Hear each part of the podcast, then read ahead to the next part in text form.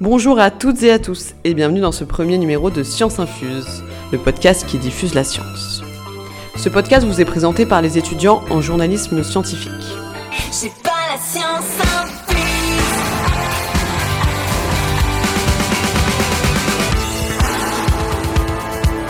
Aujourd'hui, on parlera paludisme, on parlera friche, dune, siège de métro, bref, un beau programme pour ce tout premier podcast. Et si vous voulez en savoir plus, n'hésitez pas à nous suivre sur le compte Insta scienceinfuse.js. Sans plus attendre, on commence avec l'actualité scientifique présentée par Camille, Evra Wissem et Clémentine.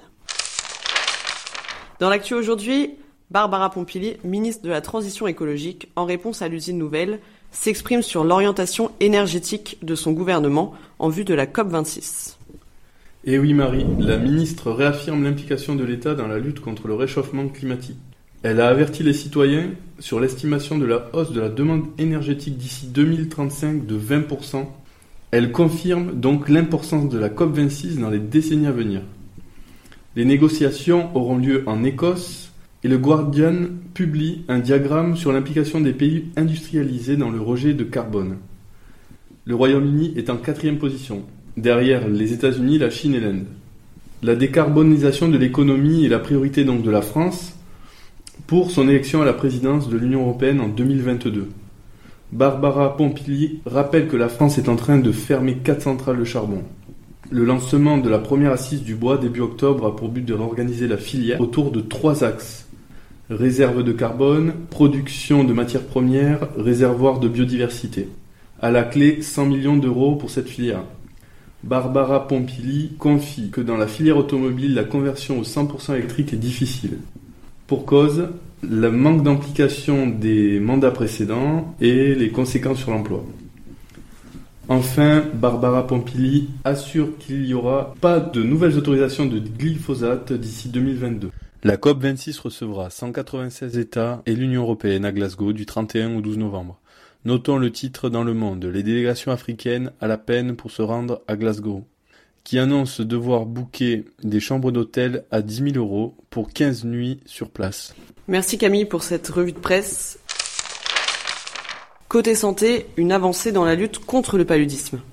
Le 6 octobre dernier, l'Organisation mondiale de la santé recommandait l'utilisation à grande échelle du vaccin antipaludique RTSS chez les enfants vivant en Afrique subsaharienne et dans des régions où la transmission du paludisme est modérée ou forte.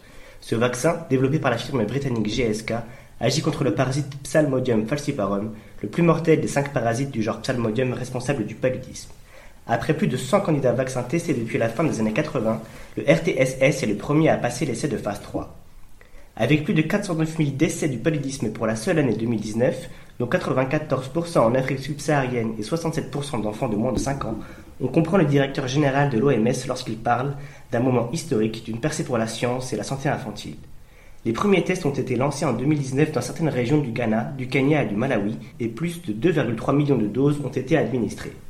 Cependant, le vaccin ne prévient que 4 cas de paludisme sur 10 et 3 cas sur 10 dans le cas de forme grave.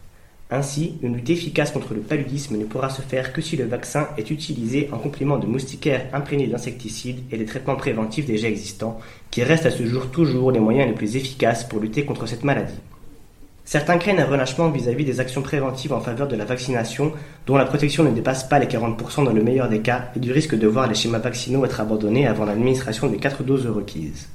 Au vu de l'émergence ces dernières années de souches de Psalmodium falciparum résistantes au traitement actuel, le déploiement du vaccin antipaludique RTSS semble tomber à pic. Mais il devra se faire en étant conscient des risques d'une campagne vaccinale mal gérée dans des populations exposées et dans des pays au système de santé fragile. Merci Ebrard. Et du côté des sciences fondamentales, un grand pas en avant dans la résolution d'un problème de mathématiques vieux de 150 ans. Et oui, Michael Simkin, un chercheur en post-doctorat à l'université de Harvard aux États-Unis, a soumis en juillet dernier un article de recherche intitulé A Lower Bound for the N Queen's Problem. Ce problème des N dames est une question très simple à poser, vous allez voir, mais à laquelle il est étonnamment difficile de répondre. Prenez un échiquier. C'est une grille de côté 8, donc à 64 cases. Prenez également 8 dames.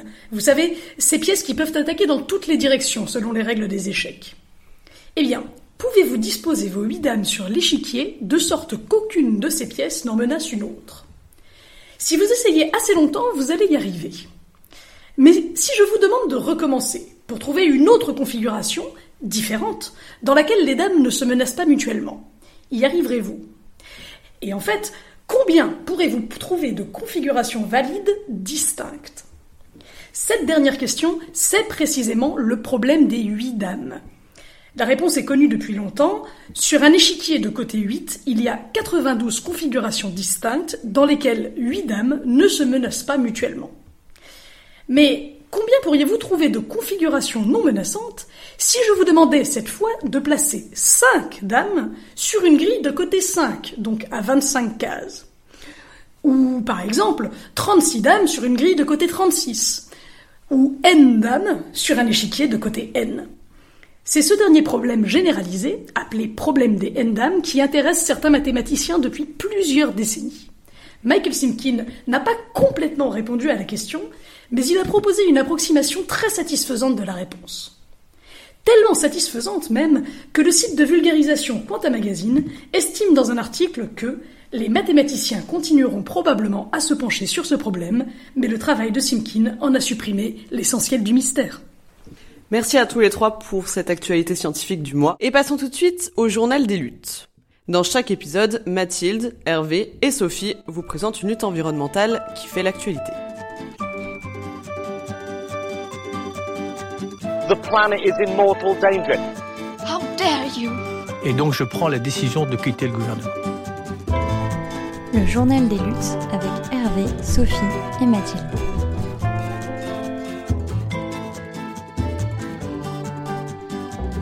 Aujourd'hui, on va vous parler de la friche Saint-Sauveur à Lille. Sophie, pourquoi a-t-on tant parlé de cette friche récemment? Alors, au départ, la friche Saint-Sauveur, c'est une ancienne gare abandonnée depuis 2003 de 23 hectares en plein cœur de l'île. Et en fait, sous prétexte de pénurie de logements, la mairie veut y construire un quartier avec 2000 logements neufs et une piscine olympique. Oui, oui, vous avez bien entendu, une piscine olympique. Et ça, ça, ça passe pas trop auprès des habitants du quartier de Moulins et de deux associations, donc l'association Parc et Aspi, qui s'opposent fermement au projet. Donc ils ont saisi le tribunal administratif de Lille et ils militent contre l'urbanisation du site et ils veulent à tout prix préserver cet espace vert. Pour eux, la friche, elle est utile pour limiter la pollution de l'air à Lille et elle contribue au bien-être quotidien des Lillois. Donc ça fait maintenant 4 ans que la friche est occupée par des bénévoles et elle est aussi partagée par une communauté de migrants. Et d'ailleurs, à l'heure actuelle, aucune solution est proposée par la mairie euh, pour stabiliser leur situation si jamais le projet de quartier venait à voir le jour. Euh, le, 14, le 14 octobre 2021, après trois ans de recours en justice, le tribunal a finalement donné raison aux associations. Alors l'intérêt général du projet n'a pas été remis en question, mais par contre, des vices de procédure ont poussé le juge à annuler le projet porté par la métropole européenne de Lille. Donc après une première victoire, quel est le projet des militants pour l'avenir de la friche? Nous avons rencontré quelques-uns de ces habitants engagés pour en discuter avec eux. Et tout ça, c'est vous qui les avez plantés aussi? Ouais, ouais, ouais, ouais. Dimanche 17 octobre, Hervé et Sophie se sont rendus sur place, au belvédère de la friche. Mais on avait déjà. C'est là, ils ont été plantés quand Euh, ils ont été plantés quand ces arbres-là? C'est un an ou deux? Deux? Trois même? Ça fait Trois ans, hein trois ans maintenant. Il y a une énorme journée de plantation. euh. Mais ça dépend lesquels, on a fait Oui. Mais les premières, ouais, c'était il y a trois ans, je crois, comme ça. Mais euh, c'est bien de, de mélanger euh, les espèces d'arbres et puis euh, même de se Bah ouais. nourrir, de- enfin, d'être un peu euh, autonome, c'est chouette. Mais tout notre travail, il sera là. Maintenant, c'est vraiment d'inviter le maximum de personnes à venir ici, serait-ce que pour pique-niquer ou jouer au foot, enfin juste vraiment montrer à, la ville, à la mail qu'on a besoin de cet espace vert et les gens s'en servent déjà tel qu'il est, alors pourquoi venir et foutre des bâtiments euh, etc. Et qu'on n'a pas besoin d'eux en fait pour euh, vivre, euh, être heureux. Ouais, on peut s'approprier toutes les choses en fait, on, on peut trouver nos propres moyens de, de faire. Quand tu regardes le monde actuel aujourd'hui, euh, c'est que des- du béton, de la construction, des... on ne nous demande pas ce qu'on veut, on nous dit ce qu'on veut, ce qui est faux. Et je pense qu'il y a un ras-le-bol général de, de penser que les êtres humains, les citoyens, ne sont pas capables de décider d'eux-mêmes ce qu'ils veulent et ce qu'ils ont besoin. On est d'accord celui-là, Et, euh, et puis en fait rien que la situation climatique, l'environnement, enfin on peut pas. Personne peut dire qu'il faut continuer à construire et surtout pas une piscine où ça va user des millions de litres d'eau par jour. Alors qu'en fait bientôt on n'aura plus d'eau. Enfin il y a déjà des endroits dans le monde où il y a déjà plus d'eau. Enfin c'est des choses euh, aberrantes comme ça. Et, puis moi j'ai envie d'espace vert en fait, simplement j'ai envie d'un parc où, qui n'est pas fermé la nuit, où je peux y aller euh, à n'importe quel moment de la journée ou de la nuit où je peux faire ce que je veux. Enfin, pas de feu ici parce que ça peut abîmer euh, machin mais en soi, tu peux ramener un barbecue et si tu fais ça à la citadelle, on dit de l'éteindre et, et rentrer chez vous, quoi. Et on a marre de ça, on devrait avoir accès à tout ça. Ouais, c'est un petit bout de campagne à la ville, quoi, du coup. Ouais, là, dans une ville où on manque euh, critiquement d'espace vert, quoi. C'est vrai que j'ai l'impression quand on regarde les projets de la ville à chaque fois, quand un quartier est un quartier, des problèmes sociaux, leur projet c'est toujours construire ça, construire ça. On sent que la seule manière qu'ils ont de répondre aux questions aux problèmes sociaux, c'est de construire de nouveaux bâtiments. quoi. Et puis nous faire croire que c'est ça la réponse en Oui, plus voilà, après, ça. pas du tout. Avoir une piscine ne répond pas aux besoins des- du quartier de Moulins. Mais je pense que c'est pour ça aussi qu'on a, parce qu'on sait qu'il y a une autre façon de vivre, une autre façon de faire, qu'on est certes coincé dans un certain système, mais euh, on peut décider euh, ensemble de faire autrement. Et pour faire autrement, les associations ont un peu de temps avant que la métropole lilloise relance une nouvelle enquête publique. Ce temps a été gagné au tribunal jeudi dernier, une petite victoire que les militants et les militantes ont fêtée au bar des Sarrasins à Oisem. Sophie et moi-même y avons rencontré trois militantes. Une victoire euh, locale et purement lilloise, c'est quand même euh, un signal aussi à d'autres euh, luttes et à d'autres euh, collectifs qui, se, qui du coup luttent contre des grands projets inutiles que bah, l'action, l'action juridique elle porte et qu'il faut la mener et que il faut, en fait, faut nécessairement mener les deux, avoir d'un côté la mobilisation, l'occupation du, lieu et, et quand même bah, du coup la, la lutte juridique derrière qui nécessite aussi du coup bah, c'est ça aussi l'énergie qui est mise à, à, du coup aussi faire des événements pour euh, euh, avoir les fonds pour pouvoir euh, payer euh, les, les avocats, les procédures. J'ai pas la science infuse. Bon, maintenant, c'est l'heure de la chronique en direct du monde animal. Dans cette chronique, Hervé nous emmène découvrir les prouesses de nos amis les animaux.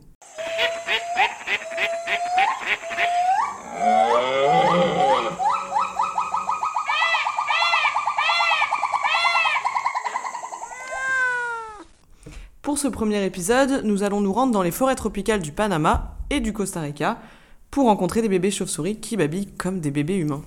C'est bien ça, Hervé? Tout à fait, Marie. Euh, je vais vous parler d'une découverte faite par une équipe de chercheuses allemandes du Muséum d'histoire naturelle de Berlin, qu'elles ont publié en août dernier dans la revue Science. Alors, ces chercheuses ont montré que les bébés chauves-souris de l'espèce Sacopteryx bilineata, que l'on appelle en français le sacoptère de bande, produisent des vocalisations immatures dont les caractéristiques sont comparables à celles de nos babillages lorsque nous sommes bébés. C'est une première pour une espèce de mammifère qui est non primate. Et comme pour les bébés humains, elles ont montré que ces babilles permettent aux sacoptères juvéniles d'apprendre le langage des adultes. Et oui, parce qu'il faut savoir que chez quelques espèces de chauves-souris, il existe des formes de communication vocale qui sont très complexes et diversifiées, parfois d'un niveau comparable à certains oiseaux chanteurs. Mais à quoi elles servent au juste? Eh bien, ces communications elles servent lors des interactions sociales entre les individus.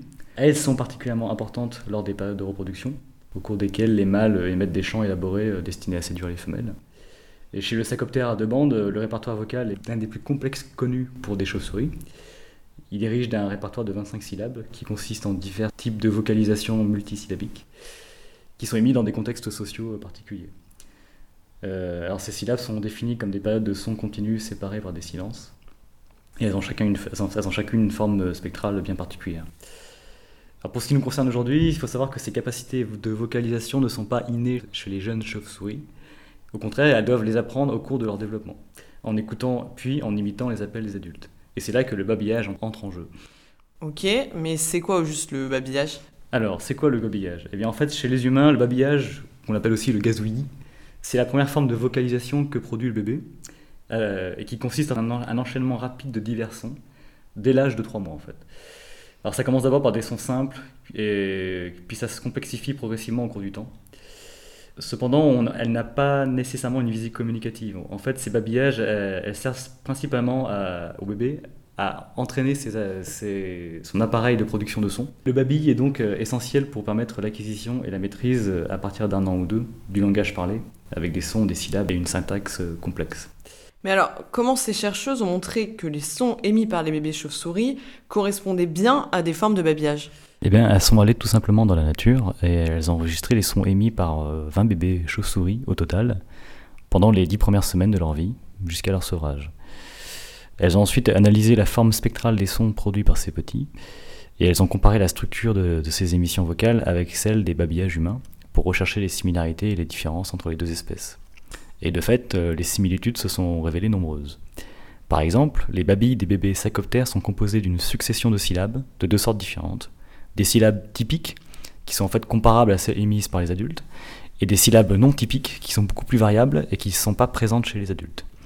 Ces syllabes indifférenciées, entre guillemets, sont en fait des formes transitionnelles entre les syllabes typiques qui les précèdent et qui les suivent. Elles sont des sortes d'essais de prononciation que le jeune animal répète jusqu'à ce qu'il parvienne à produire une syllabe semblable à celle des adultes. Pour les auteurs, le, les syllabes indifférenciées des bébés sont assimilables aux précurseurs de langage qui marquent les vocalisations des bébés humains. Les babilles des bébés sacoptères à deux bandes, comme ceux des humains, présentent un fort taux de répétition et de rythmicité. La majorité des syllabes tendent en effet à être suivies par une syllabe du même type, et elles sont émises à intervalles réguliers dans le temps. Le fait de répéter activement les syllabes permet au bébé de pratiquer et d'améliorer la prononciation des syllabes, en favorisant l'intégration sensorimotrice des muscles qui contrôlent l'appareil vocal. Un autre point commun avec le babillage humain, c'est que le répertoire des syllabes maîtrisées par les bébés s'enrichit progressivement au cours du temps. Arrivés au sevrage, les bébés ont acquis un répertoire restreint de syllabes adultes, entre 16 et 20 syllabes selon les individus. Et ce qui est encore plus intéressant, c'est que ce répertoire est entre guillemets universel, c'est-à-dire que les bébés chauves-souris apprennent à peu près les mêmes syllabes. Là encore, ce caractère universel du répertoire appris en babillant est une caractéristique importante de l'apprentissage du langage. Enfin, les babillages des bébés sacoptères ne sont pas toujours produits dans un contexte social particulier. Même si les jeunes chauves-souris les produisent principalement lorsqu'ils interagissent avec leur mère, ils peuvent tout aussi bien les produire lorsqu'ils sont seuls. Autrement dit, ils n'ont pas spécialement de contenu sémantique. Et ils ont surtout pour fonction, pour ainsi dire, d'apprendre à parler. D'accord, mais du coup, qu'est-ce qu'il faut en conclure de tout ça? Déjà, on peut constater que, une fois encore, des capacités cognitives complexes, que l'on pensait autrefois propres à notre espèce, se retrouvent en fait ailleurs dans le règne animal. Qui plus est, le fait que le dernier ancêtre commun entre nous et le groupe des chauves-souris soit vieux de plusieurs dizaines de millions d'années suggère que cette capacité à apprendre un langage vocal complexe est très certainement apparue de manière totalement indépendante chez les chauves-souris. La mise en évidence d'un tel comportement de babillage chez de jeunes chauves-souris est donc, de ce point de vue, particulièrement remarquable. Une telle découverte va sans doute nous permettre d'en apprendre plus sur l'origine évolutive de notre propre langage. Merci Hervé pour cette chronique passionnante sur les chauves-souris. Et on passe tout de suite à la chronique Sciences et Culture.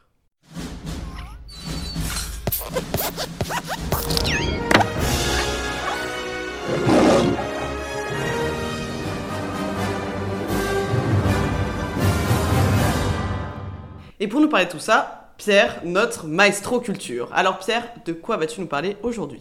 Première chronique, je ne pouvais pas m'empêcher de parler de l'événement cinématographique de la rentrée.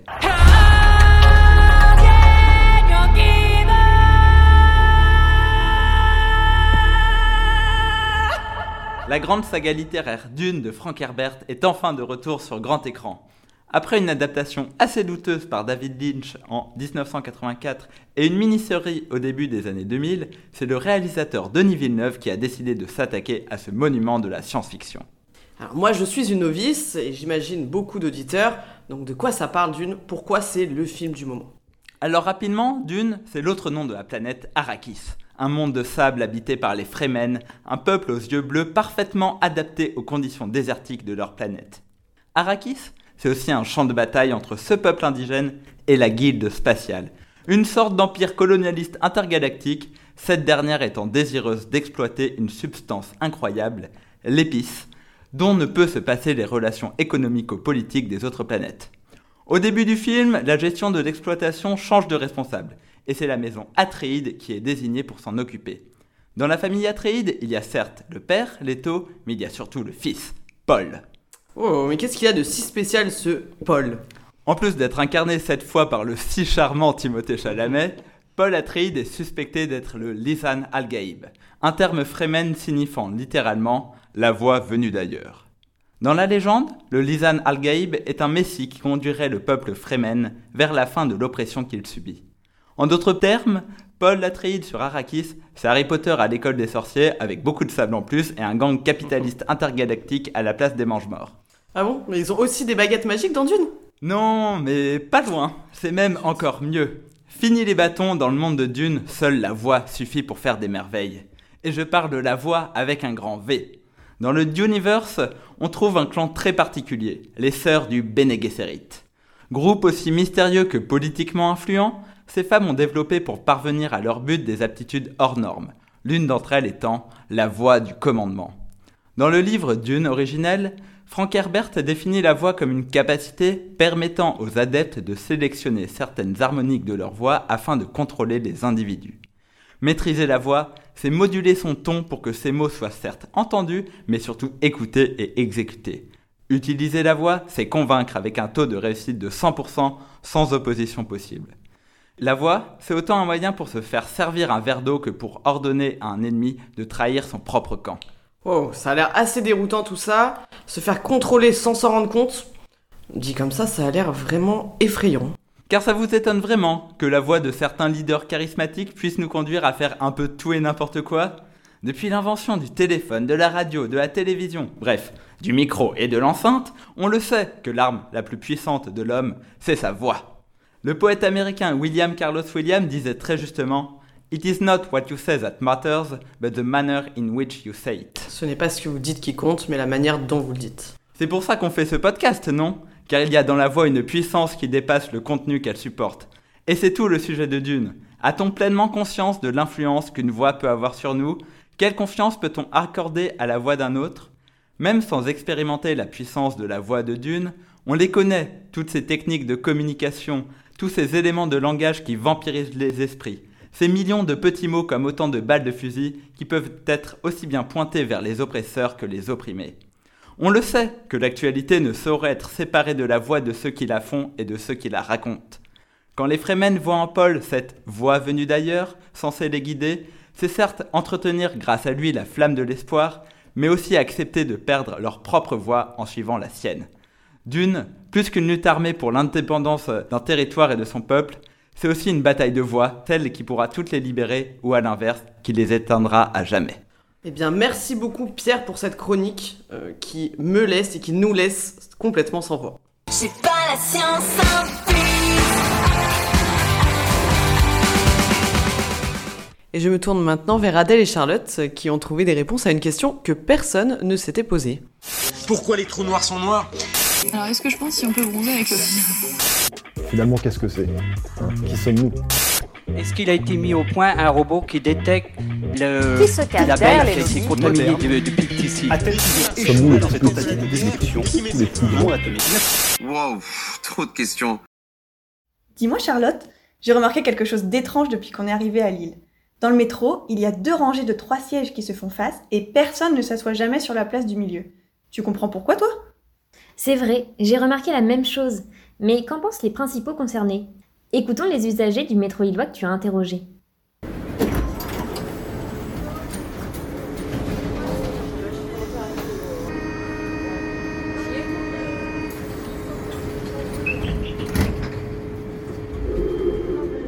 Pourquoi à votre avis euh, la place du milieu est-elle toujours libre dans le métro lillois? C'est pour l'espace euh, entre deux personnes pour le Covid.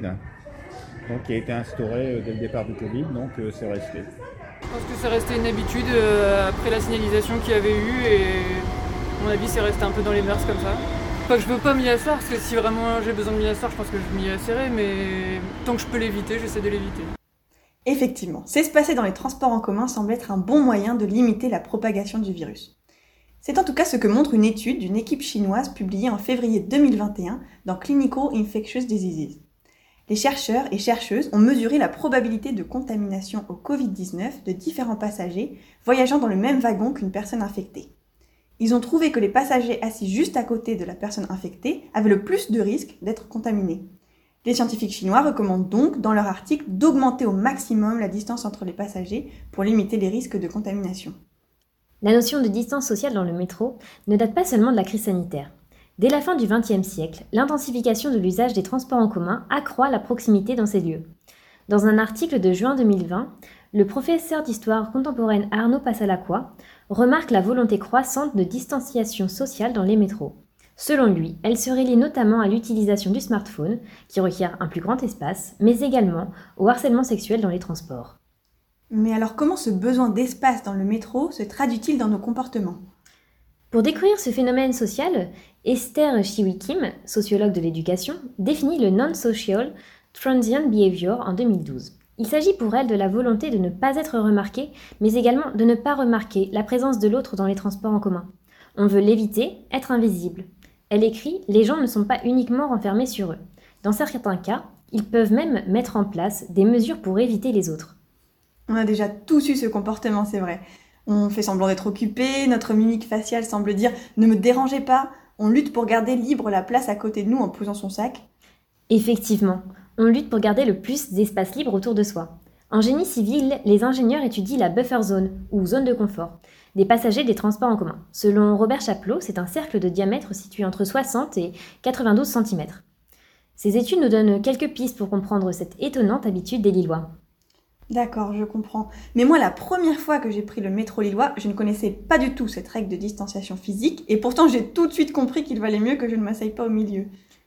Ah, tu as sans doute été victime d'un biais de conformité. Quoi? Qu'est-ce que j'ai moi? Rien de grave, ne t'inquiète pas. D'ailleurs, la plupart des gens y sont sujets. C'est le fait, lorsqu'on arrive dans un nouveau lieu qu'on ne connaît pas du tout, de se conformer à l'usage majoritaire. Ce biais a été démontré par le psychologue Solomon Ash dans une célèbre expérience en 1952. Ce qu'il a fait, c'est demander à 8 étudiants de répondre à ce qu'ils présentent comme un test de vision. Ils doivent comparer la hauteur d'un segment avec celle de trois autres et dire lesquels font la même taille. En fait, un seul des étudiants est le vrai cobaye de l'expérience. Tous les autres sont dans la combine. Un par un, les étudiants doivent dire à quelle taille de segment correspond celui qu'on leur présente. Les complices donnent de fausses réponses et on regarde comment réagit le cobaye. Eh bien, dans trois quarts des cas, le sujet change sa réponse pour se conformer au jugement majoritaire alors qu'il sait que c'est faux. Je crois que j'ai tout de même trouvé un rebelle dans le métro lillois. Ah oui? Est-ce que ça vous est arrivé de vous asseoir au milieu? Euh, Clairement. Comment vous vous êtes senti? Bah, en soi, bah, je m'en foutais un peu. On place beaucoup d'espoir sur ce jeune homme quant à la sociabilité des générations futures. Oui, j'espère que maintenant, vous n'aurez plus peur de vous asseoir au milieu dans le métro. Merci les filles pour répondre à ces questions que tout le monde se pose. Et maintenant, nous allons passer à un portrait. Il s'agit de Marion Garçon. Elle est chargée de recherche au CNRS de l'Université de Clermont-Ferrand en Auvergne, au département Magma et Volcan. Et c'est Maude et Evra Wissem qui nous racontent son parcours et ses récents résultats. Après un bac S, Marion Garçon se dirige vers une licence à la thématique large, sciences de la Terre, physique, chimie, à l'université de Grenoble afin de se laisser le choix. Ce sont finalement les sciences de la Terre qui l'emportent. Peut-être parce qu'elle a grandi à Annecy, entourée par la montagne, le ski, la randonnée, mais aussi peut-être grâce à sa professeure de sciences et vie de la Terre qui l'a fait aimer la géologie en terminale. Elle choisit alors de réaliser un master puis un doctorat, toujours à Grenoble. Elle effectue sa thèse sous la direction de Catherine Chauvel et elle se dit chanceuse d'avoir été aussi bien accompagnée pendant ces années. Elle soutient sa thèse en novembre 2012. Elle enchaînera ensuite trois post-doctorats, un emploi à courte durée pour les jeunes chercheurs. Elle effectuera le premier aux États-Unis, puis après deux ans, elle continuera à l'université de Clermont-Auvergne, là où elle sera embauchée. Entre-temps, elle passera deux ans à Zurich. C'est en 2018 qu'elle réussit le concours national du CNRS et elle obtient un poste permanent en 2019 en tant que chargée de recherche à l'université Clermont-Auvergne au laboratoire Magma et Volcan. Cette même année 2019, elle reçoit également le prix Isashi Kuno, décerné par l'Union américaine des géophysiques pour sa contribution exceptionnelle dans les domaines de la volcanologie, de la géochimie et de la pétrologie. Ce 22 septembre 2021, elle publie dans la revue Science Advances un article dans lequel elle revient sur le processus de formation des continents et la composition de ces derniers. Pour Marion Garçon, contrairement à ce que certains modèles sur le début de la tectonique des plaques prévoient, la formation des continents n'est pas continue. Elle montre également que les continents ont toujours été riches en silice. Il y a deux grands résultats. Le premier, c'est la composition qui, en fait, euh, n'a pas l'air de trop changer dans le temps. Donc, la teneur en silice des continents au cours du temps. L'enregistrement sédimentaire que je regarde, donc c'est une vision des choses. En tout cas, cet enregistrement sédimentaire-là, lui, ce qu'il a enregistré, c'est que la composition n'a pas varié. En tout cas, c'est ce que ça montre aujourd'hui, depuis les années 90, 80 peut-être. Euh, en fait, on pensait que il y avait un changement majeur de la composition de la croûte à 2,53 milliards d'années. Ben, on pensait que les continents ils étaient plutôt mafiques, donc riches en fer manganèse et pauvres en silice avant, tout au début de l'histoire de la Terre, et qu'après, il y a eu un changement majeur à 2,53 milliards d'années. et qui sont devenus plus riches en silice. Et en gros, c'est à partir de ce moment-là qu'ils ressemblent au continent actuel. Et là, cet argument, il a beaucoup, pris, enfin, il a beaucoup été pris comme euh, étant une évidence du début de la tectonique des plaques, puisque aujourd'hui, on forme ces continents riches en silice en contexte de subduction qui, donc c'est quand une plaque plonge sous une autre. Et ça, c'est vraiment euh, la tectonique des plaques. On ne peut pas faire de la subduction sans la tectonique des plaques. Donc les gens, ils ont dit, ah bah bingo, on change la composition isotopique et la composition des, des, continents à 2.53. Ça veut dire que c'est le moment où la tectonique des plaques a commencé. donc moi, comme je montre que ça change pas, bah, ça veut dire que cet argument est plus trop valable. Donc, euh, les gens qui s'appuyaient sur cet argument pour dire c'est le début de la tectonique des plaques, en fait, ce n'est pas vraiment un bon argument puisque finalement, ça n'a pas trop changé en composition. On pourrait alors repenser l'origine de la tectonique des plaques. Voilà, la, tectonique des plaques existait avant, a commencé avant 3,7, 3,8 milliards d'années. 3,7, 3,8 milliards d'années, c'est le plus vieux sédiment qu'on connaît sur Terre. Ou sinon, euh, on pourrait aussi imaginer, ça a été proposé dans beaucoup d'études, qu'en fait, euh, il y a un autre mécanisme que la tectonique des plaques, qui permet de générer des continents très riches en silice, tels que ceux que moi je vois dans l'étude et qu'on a aujourd'hui. Quant au processus de formation des continents, il y a plusieurs théories. Une qui dit que l'on forme de la croûte de manière épisodique et une autre qui dit que ce serait plutôt continu. Pour Marion Garçon, c'est quasiment impossible que ce soit continu, qu'on a des périodes de forte croissance crustale et des périodes où on forme quasiment pas de croûte en fait quel est le mécanisme qui peut engendrer cette croissance épisodique. De nouveau, on a tout un tas de modèles qui sont possibles. Moi, ce que je trouve intéressant, c'est la périodicité qui est de l'ordre de 500 millions d'années, qui ressemble en fait beaucoup à celle des supercontinents. Il y a eu 6, 7 périodes où les continents se sont assemblés, puis rééloignés, puis assemblés, puis rééloignés.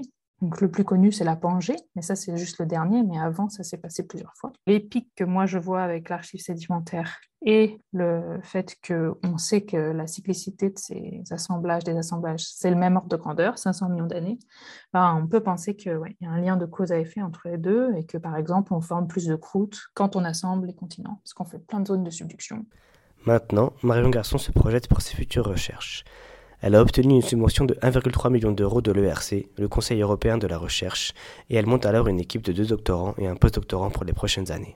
Cette fois-ci, c'est utiliser une autre archive sédimentaire. C'est des formations de fer urbanisé. C'est des sédiments qui sont très riches en fer et en silice, qu'on trouve beaucoup au début de l'histoire de la Terre, qui se déposent en fond des océans. Donc, en fait, c'est d'aller regarder cette archive sédimentaire-là pour avoir un nouveau regard, en fait, sur euh, toujours la composition des continents. Regarder ce que cette archive-là nous raconte euh, sur la composition des continents et aussi sur euh, l'environnement au début de l'histoire de la Terre. Merci encore à Marion Garçon d'avoir accepté de répondre à nos questions. Nous lui souhaitons bon courage dans ses recherches et espérons qu'elle vous aura inspiré. Merci à tous les deux pour cette mise en lumière d'une femme scientifique d'exception. Et c'est la fin de ce premier podcast Science Infuse. On espère que ça vous a plu. Merci pour votre écoute et rendez-vous au prochain numéro.